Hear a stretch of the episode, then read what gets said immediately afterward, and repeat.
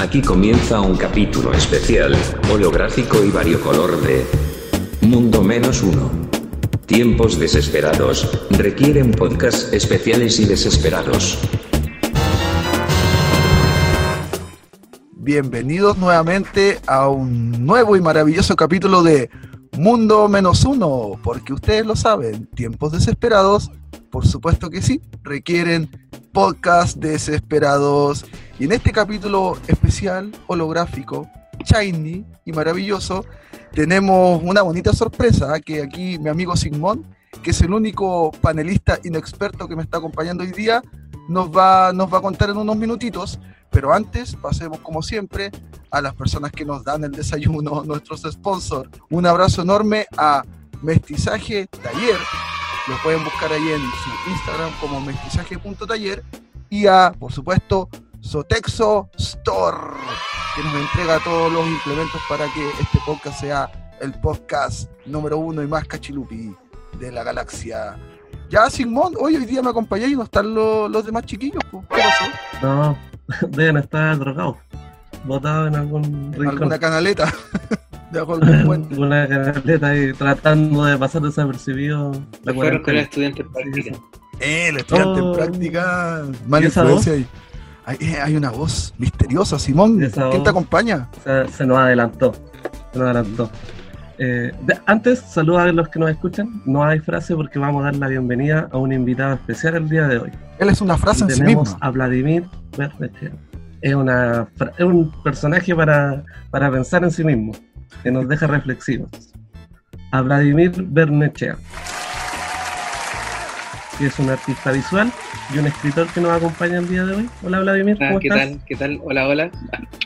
Bienvenido, Vladimir. Eh, primer invitado, eres el primer invitado oficial que tenemos en Mundo Menos Uno. Tuvimos uno en algún momento, pero se quedó para siempre, que es el ballena, no lo pudimos echar nunca más. claro. digamos que eres el primer invitado importante que tenemos, que tenemos en el, en el podcast. Oye, un invitado de calidad. Yo creo que va a pasar harto tiempo para que tengamos otro invitado de la misma calidad. Yo creo que sí, así que aprovechemos, hagámosle, hagámosle hartas preguntas porque Vladimir es algo así como un, un experto de, de, anime acá en, en nuestro chilito. Es más, es autor de un libro que se llama Neo Tokio, del que seguramente Vladimir nos va a contar más, más en profundidad conforme pasen los minutos. Oye, Vladimir, ¿cómo has estado con todo esto de la pandemia? ¿Cómo te ha ido? Sí, súper bien. Yo creo que sorprendentemente eh, el arte empezó a florecer. Como ¿Ah, entonces estaba vendiendo caleta. ah. Oye, mira, no es primera vez que, una persona ligada al arte me lo dice. ¿Por qué crees tú, Vladimir, que con esto de la pandemia el arte ha florecido, como dices tú? Es que yo creo que los que compran arte siempre son una elite, entonces yo creo que ellos no se han visto afectados y mm. creen como que nosotros los artistas estamos afectados, entonces dicen, ah, los vamos, a sacar más barato. Pero no, no, no. O sea, tú literalmente crees que se aprovechan de las circunstancias. Por supuesto. No, son tan sensibles. No. No, pero, pero está bien para uno, pues. Sí, pues. Se escucha arte igual de que los artistas en todas estas situaciones como crisis social, inicio ahora pandemia, como que siempre igual florece esa necesidad de. Sí, porque es una novela. una novela en cuarentena escribiste. Sí. O sea, y es la segunda novela que, que, toca la cuarentena. O sea, que, que, está en este tiempo. Oye, háblanos un poco de, de ese arte que haces tú, pues, y, esta, y esto que has escrito. Sí, mira, yo soy artista hace, bueno, que uno lo encuentra harto, pero en verdad poco. Yo creo que llevo como 10 años dedicado al arte. Eh, he tenido muy buena experiencia. He puesto en, en Tokio, en eh, Venecia, Ciudad de México, Estonia, en, Guatemala, en Ciudad de Guatemala. He estado en bastantes países y acá en Chile, lo, como los centros como artísticos más, más relevantes, como. Museo de Artes Visuales, soy parte de la colección permanente del Museo de Arte Contemporáneo, eh, de hartas cosas y eh, tengo una faceta de teoría del arte que, que exploté harto tiempo y me bajó la onda de que yo uh, fui súper otaku durante los 90, pero otaku ya arrecio, así duro, así ya... Yo creo, yo iba en quinto básico cuando vi el final de Evangelion. Así, Oh. Así de denso. sí, era una bomba. ¿Y lo entendiste? ¿Entendiste el final? Sí, pero, pero me sí, yo nunca encontré muy complejo el final de Evangelion. Pero eh, eh, se me ocurrió hacer teoría del- de la animación japonesa, Mira, ligada al arte. ligada, ligada al arte. Y, y ahí como que surgió el primer libro que saqué, que era De la Tierra al Cielo, ¿ya? Y ahí empiezo mi primer ensayo sobre la animación japonesa, la cultura chilena. Y ahora el nuevo libro que se llama Neo Tokio, Historia del anime y la cultura chilena, ya lo abarco, pero desde el año 79 hasta el estallido social. Oye, Vladimir, yo, yo siempre he tenido una duda desde mi inexpertidad. Eh, eh, ¿En qué año se empezó a emitir al aire acá en Chile el primer anime? ¿Sabes? ¿Tienes ese dato? Eh, mira, lo que pasa es que eh, hay uno, hay unos animes medio sueltos durante durante los años 70, pero como ya como con una constancia en el, en el tiempo, como ya como una programación estable, se empezó como el año eh, 81 con los animes de robots, Ah, ya, ya, ya. Los- los Capitán Memo y todo eso. toda No. esa época. No estábamos tan perdidos entonces porque en el capítulo que dedicamos a los, a los openings teníamos la noción de que era en esa época que, que aparecieron por primera vez lo- los animes y como dices tú Vladimir, más sistematizados en el tiempo. tipo, como ya una programación estable. Ah, ya. No nos abandonaron desde ahí.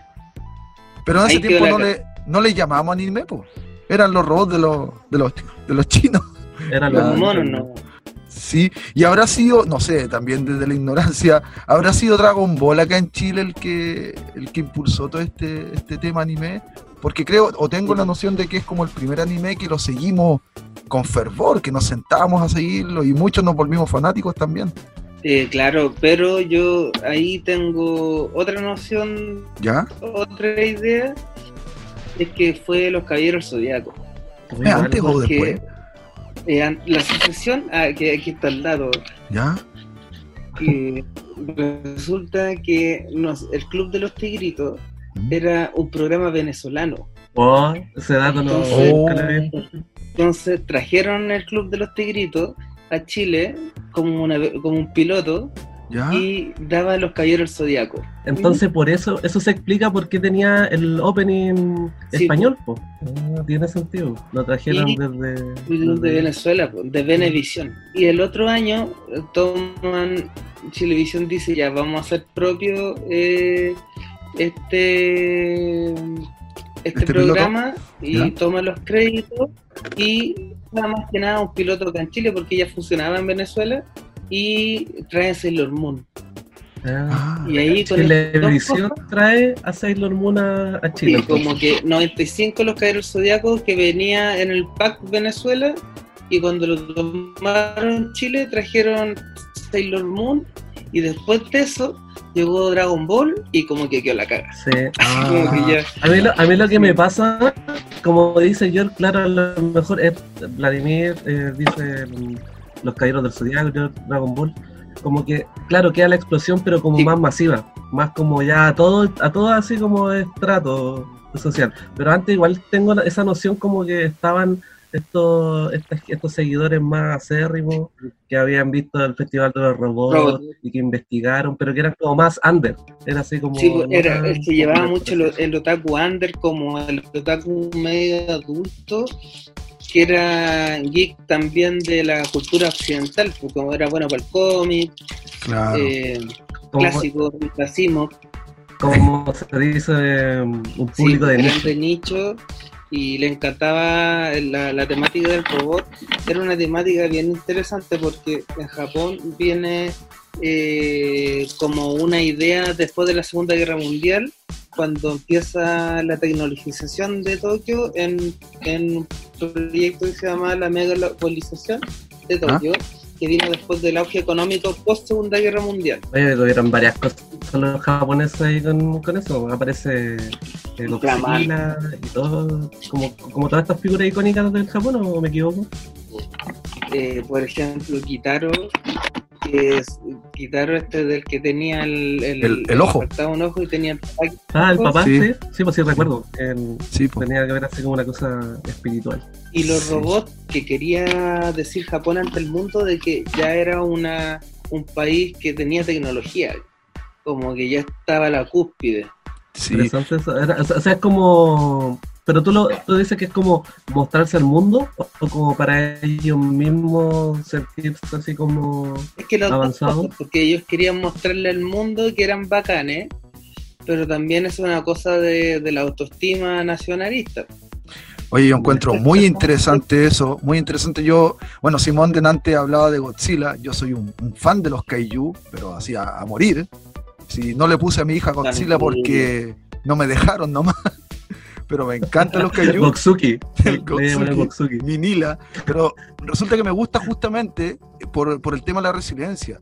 Godzilla pasó a ser un, un símbolo de la historia japonesa en muchos sentidos. 1954, cuando surge el terror nuclear, ¿cierto? Eh, después, cuando Claro. se vuelve un héroe, donde empieza ya la, la reconstrucción de Japón, y pareciera, por lo que nos cuenta Vladimir, que Japón es un país que tiende a contar su propia historia a través del arte. Quizás muchos Sí. los hacen, muchas culturas lo hacen, pero en Japón se evidencia más porque Japón masifica bastante su arte. Lo, lo exporta mucho. Entonces, Sí, somos parte de la historia de Japón, a lo mejor sin querer serlo. Conocemos la historia de Japón. Lo que me gusta de esa idea es que Jap- como que a uno le nace la necesidad, o sea, como el interés de conocer esa historia, o de conocer ya sea a lo mejor solamente la historia de los monitos, o de ciertos monitos. No como los gringos, que es como que te bombardean como con películas, que a la fuerza casi como que vais cachando como su onda, pero en Japón es como que el, el interés nace es más misterioso. Lo, lo. Sí, sí, Sí. Resulta más misterioso. Quizás es la forma que tienen de nar- narrar la historia, pero, pucha, imagínate, ¿quién, ¿a quién no le interesó en algún momento de su vida conocer más sobre, después de ver eh, Rurouni Kenshi, conocer más sobre las épocas de Japón, por ejemplo? Inc- Incluso más Claro. interesante para muchos que conocer de la, la propia historia de, de Chile. Sí, yo, yo, soy más del, yo soy más de la historia japonesa que la, la historia chilena. Yo creo que del mundo, porque cuando jugué Age of Empires, ah, toma. Ah, bueno, eso habla un poco a lo mejor de los de los, de los chachas que somos nosotros. yo llegaba a clases con, con mi conocimiento de Age of Empires y decían, oh, este weón cacha todo. Claro. Profesor, yo he convertido una catapulta en- a mi religión. La dura. Claro. Oye, Vladimir, y, y desde este análisis que sueles hacer tú en tu, en tu arte, ¿no has hecho de pronto una comparación de, de qué sucede con Chile? Porque Chile también es un país con bastante potencial, es un país que resulta en muchos momentos de su vida muy resiliente, por supuesto que sí. También tiene figuras también bien interesantes, pero ¿cuál sería la diferencia con Japón, aparte de las más evidentes, en cuanto al arte? Porque Chile perfectamente podría vender quizás sus héroes, sus historias. ¿Qué- pero. ¿qué nos falta? ¿Qué nos falta ahí? ¿Qué pasa? Yo creo tú. que, que, país, que Chile como, como que eh, muchas referencias de muchos países, entonces cuesta como generar una, una identidad más propia. Ah, claro. como y, y tampoco por ejemplo si tú le preguntas a un transeúnte a cualquier persona te dice oye que y tú cachai no sé po, un mapuche en la historia mapuche como que nadie está ni ahí entonces como No, hay como un orgullo nacional Yo recuerdo que hubo un, No. un momento como que quisieron hacer eso, como llevar estos personajes, como dice Vladimir, Con las cartas eh, mito más y leyendas. originarios de, de Sí. Chile. Mito y leyenda, pero me acuerdo que un periodo como que quisieron hacer unos cómics. Es que es como lo que dice Vladimir, porque Eh. yo recuerdo que cuando veía a Arturo Prat era como ver un anime de Arturo Prat, entonces tampoco tenía mucha identidad. El, el dibujo No, de. Mm. Ahí está, ahí están los Trauco Comics. Sí, eso, eso hacían una, una buena pega. Serán estos a lo mejor los que recuerdo. A mí me pasa que, claro, eh, es como que igual hay como líneas gráficas. Vladimir yo creo que puede ser más en eso. Como que igual uno asocia de una figura estilo anime. Yo cacho que cualquier persona puede así como identificar estilo anime. Gringas que tratan de imitar esta- Sí. este estilo. Y yo creo que igual es como difícil en ese mundo eh, animado, por lo menos, como generar estilos nuevos. Creo yo como Sí. que ya están muy marcados, así como el creo europeo. lo, lo mayor que logró Chile fue Mampato, eh, eh, los, a los supercampeones, es decir, a los barrabases. Y Condorito, ¿no? Y, y Condorito. Sí. Esos Son uno puede decir, estas guas son chilenas. Eh, Sí. Yo, yo he cachado, no, no recuerdo los nombres, pero he visto unos símiles como, como de Mampato. Como que, claro, como que para ahí va la estética, como de, de esa. Eso podríamos esa decir que es una línea de dibujos chilena. Claro, claro. Oye, y hemos estado hablando de anime, Ah, ocupando, ocupando esta palabra harto, pero el otro día hablábamos con los chicos sobre los clichés de los openings y hablamos también la otra vez sobre los clichés de las películas. Y el anime también tiene pf, infinidad de clichés y cosas que a veces ya las normalizamos y no nos preguntamos ya, como por ejemplo, ¿por qué, quizás lo debes saber tú, eh, Vladimir, por qué tienen los ojos grandes? ¿O por qué el tema de las escolares siempre se, se muestran voluptuosas? ¿Se, se ha analizado eso, Vladimir? ¿Lo, lo conoces tú? El Yo creo, yo creo que, que uno lo que uno hace es proyectar lo que uno no tiene. Yo creo que, creo que Sí, ahí, ahí radica todo. sí, sí, sí, sí. Sí, Y los pelitos de colores. Claro, y uno no, no suele... Sí, eso sí, mucho color. El pelo Sí. de, de color es un tabú en, en Japón porque eh, son como lo- los rebeldes los que usan, se tiñen el pelo. Ah, de verdad. Todos estos bonitos dentro de la cultura japonesa son todos así como. Son kumas. como- son como. La expresión es el tema de Saint Seiya. Yo cuando te hablaba de los pelos de colores, recordaba a todos los, todos los caballeros de... Todos los caballeros, pues. Uno tiene pelo café, Sí. otro rosado, otro negro, azul, Verde. morado. que va del lado de también una especie de alegría que plantean los japoneses, una alegría que no tienen como sociedad, una sociedad súper seria, me- media eh, reprimida. Mm. O sea que no, no son así tanto como se muestran en los animes, Todo lo como lo vemos nosotros. son todo lo contrario del anime. Ya, Sí, no son así eso. como kawaii, no les salen estrellitas cuando saltan, no, no son así. No, no, totalmente que no. Aunque hay zonas de Japón, eh, me tocó una vez que fui a ¿Ya? que puro kawaii, así full kawaii. Pero este barrio que, que es como bien reconocido por eso. Sí, ya es como donde están las Gothic Lolita, Ah, están ¿en serio? todas esas Oye, y todos andan vestidos como anime, me imagino. O sea, como Eh, esa onda. En esos barrios sí, pues, son como bien, bien cosplayer la cosa. ¿Y tú te vestiste Igual para la ocasión? entrete. ¿Te vestiste para la ocasión, Vladimir, o fuiste así a los chilenos, con un poncho? Y de de los chiles, pero bien producido. Ah. Eh, es que tenía una exposición, pues entonces tenía que, que igual tirar la onda artística. pues. Sí, pues, tirar la, la ser menos, po. Oye, qué interesante. Qué interesante. ¿Y cómo, cómo es estar en- allá? Tú fuiste a Tokio, nos contabas, ¿no? Ya, porque, sí. Ya, ¿y, cómo, ¿Y cómo es la experiencia? Sobre todo culturalmente. Yo pude inaugurar la exposición porque monté la exposición y fui a buscar un masking tape. ¿Ya? Eh, dejé la puerta abierta y cuando llegué ¿Eh? estaba lleno. Oh, Entonces yo como que ya cagué, ¿no? Pues así, como que allá como que es como una weá así como a puro carato, alcohol. Le colocamos Chileno, pilitos, pero- pero- chileno. como, como que para ellos es el máximo, sí. Oye. Oye, pero como persona es como amigable. Es como, o, te, o te miran así como. Te hacen lo amigable. Te hacen lo amigable. sí. Ah, qué miedo. Cuando me toque ir para allá, me voy a acordar de esas palabras. Se hacen los amigables. Se va a acercar una chica kawaii, la, la voy a agarrar a patante que me hable. Antes Sin que te saque una katana. Ah, ya, a lo Kill Bill. Ya, oye, ¿te hiciste de algún Sí. conocido ya de Japón? ¿Le sacaste el, el WhatsApp a alguna japonesita kawaii? Sí. Eh, allá, allá te dan la tarjeta. ¿Cómo es eso? Como que se, se entrega la tarjeta de presentación.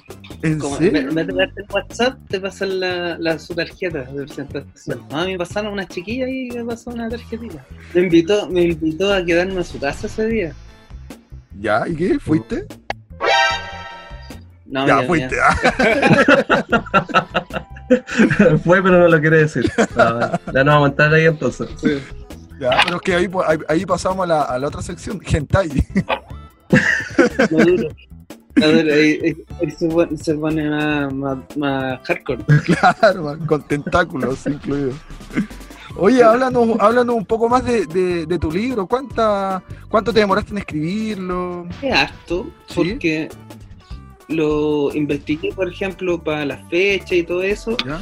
Tuve que investigar en, en los diarios, como las Ah. programaciones, como qué días, qué días publicaban, eh, transmitían. Entonces me fui bien atrás en el tiempo. Y después como que abandoné el proyecto, pero dije, esta cuestión no vale nada. Tuviste una crisis. Descalificando tu obra antes de tiempo. Sí. Oye, pero es la típica del artista, renegar contra su obra en algún momento. Sí. Después como que lo retomé y se lo mandé a alguien como para que me hiciera una corrección y después dije, no, esta cuestión no va para ni un lado. El último tiempo como que eh, una editorial se interesó en, la, en el libro y editorial como ya ganando plata y yo terminé el libro y le gustó, entonces dije ya, es una salida, está bueno el libro, le va a interesar al público, eh, es ñoño, es, la cultura ñoña, además nostálgica le- la lleva y, Vende. eh, y, y hice un buen trabajo, como, pero me demoré sobre todo en la etapa existencialista. Ya. ya. Hay un, ah, o sea, no es solamente una recopilación, hay una crítica ahí para. No, una sí, gente- yo lo, lo. Cada anime tiene su explicación en su contexto sociopolítico. Oye, ¿y ya para Sí, cuándo lo podemos encontrar, Vladimir? ¿En qué fecha más o menos crees tú que ya lo podemos tener ahí en nuestras Miren, lo manos? tenemos, lo tenemos listo, pero necesitamos que levanten una cuarentena para que lo podamos imprimir. O sea, depen- dependemos del para que lleguen los virus. trabajadores. que se vuelva buena onda. Uy, que se vuelva buena onda el virus, por favor. Sí, Oye, quizás entonces, dependiendo si es que esperemos que no demore mucho, a lo mejor podemos tener a Vladimir ahí de vuelta para recordarnos. sí, pues, Oye, pero Vladimir, totalmente. apenas se levante la cuarentena, lánzalo porque hay un chico de la India que dice que después va a venir algo peor. Así que por favor. No, lánzalo. se salió. Sí, po. Oye, tú también tenías un podcast, Chicos, anime.web. anime.wab, Sí. ¿Y de qué Oye. trata? La pregunta es, ay, ¿de qué trata? de wab. ¿De qué será? Es análisis de, de arte, po. o sea, o sea, po, de anime. de anime. Pero tú no- nos contabas ahí recién antes de grabar que tiene, tiene también un componente similar al de tu libro, más analítico. Sí, es bien analítico, como que se reflexiona sobre, harto sobre el subtexto de la serie, como de qué se trata en la serie en verdad, porque uno dice, ya el niñito ya se usó el robot, y dice, ah, qué bacán, qué bonito, eh, uno se da cuenta que en verdad tiene por debajo una trama terrible oscura, entonces como que analizamos harto esas cosas y tomamos referencia desde otras disciplinas, pues como la literatura, eh, las artes visuales. Entonces ahí vamos cruzando hartas cosas. Con Hatu, que es un escritor rancagüino, poeta y de profesiones compositor musical. Genial. ¿Qué día lo lanzan? Los martes. Los martes. Sí, yo estoy escuchando unos capítulos y son bien buenos. De Sí. hecho, hay una serie, el segundo capítulo, que me quedé con muchas ganas de, de verla, porque igual invitan ahí a, a- a- para buscar ese Sí, análisis, po. pues ese subtexto. Te encontramos en YouTube y en Spotify, ¿cierto? Tenemos en YouTube, Spotify, Evox, Facebook. Anime, Bueno. Instagram. Instagram. Ya, entonces a todos los que nos están escuchando, terminen de escuchar este capítulo y se van inmediatamente a nivel.wap, busquen en todas las redes sociales. Busquen en Tinder por si acaso. Capaz, capaz que también esté por ahí Como mundo menos uno. como Mundo Mano Uno Sí. que también está en Tinder. Ay, Fotolog. Para que, para que profundicen. En Grindr, claro. Se compran su cosita buena para disfrutar ahí el, el capítulo.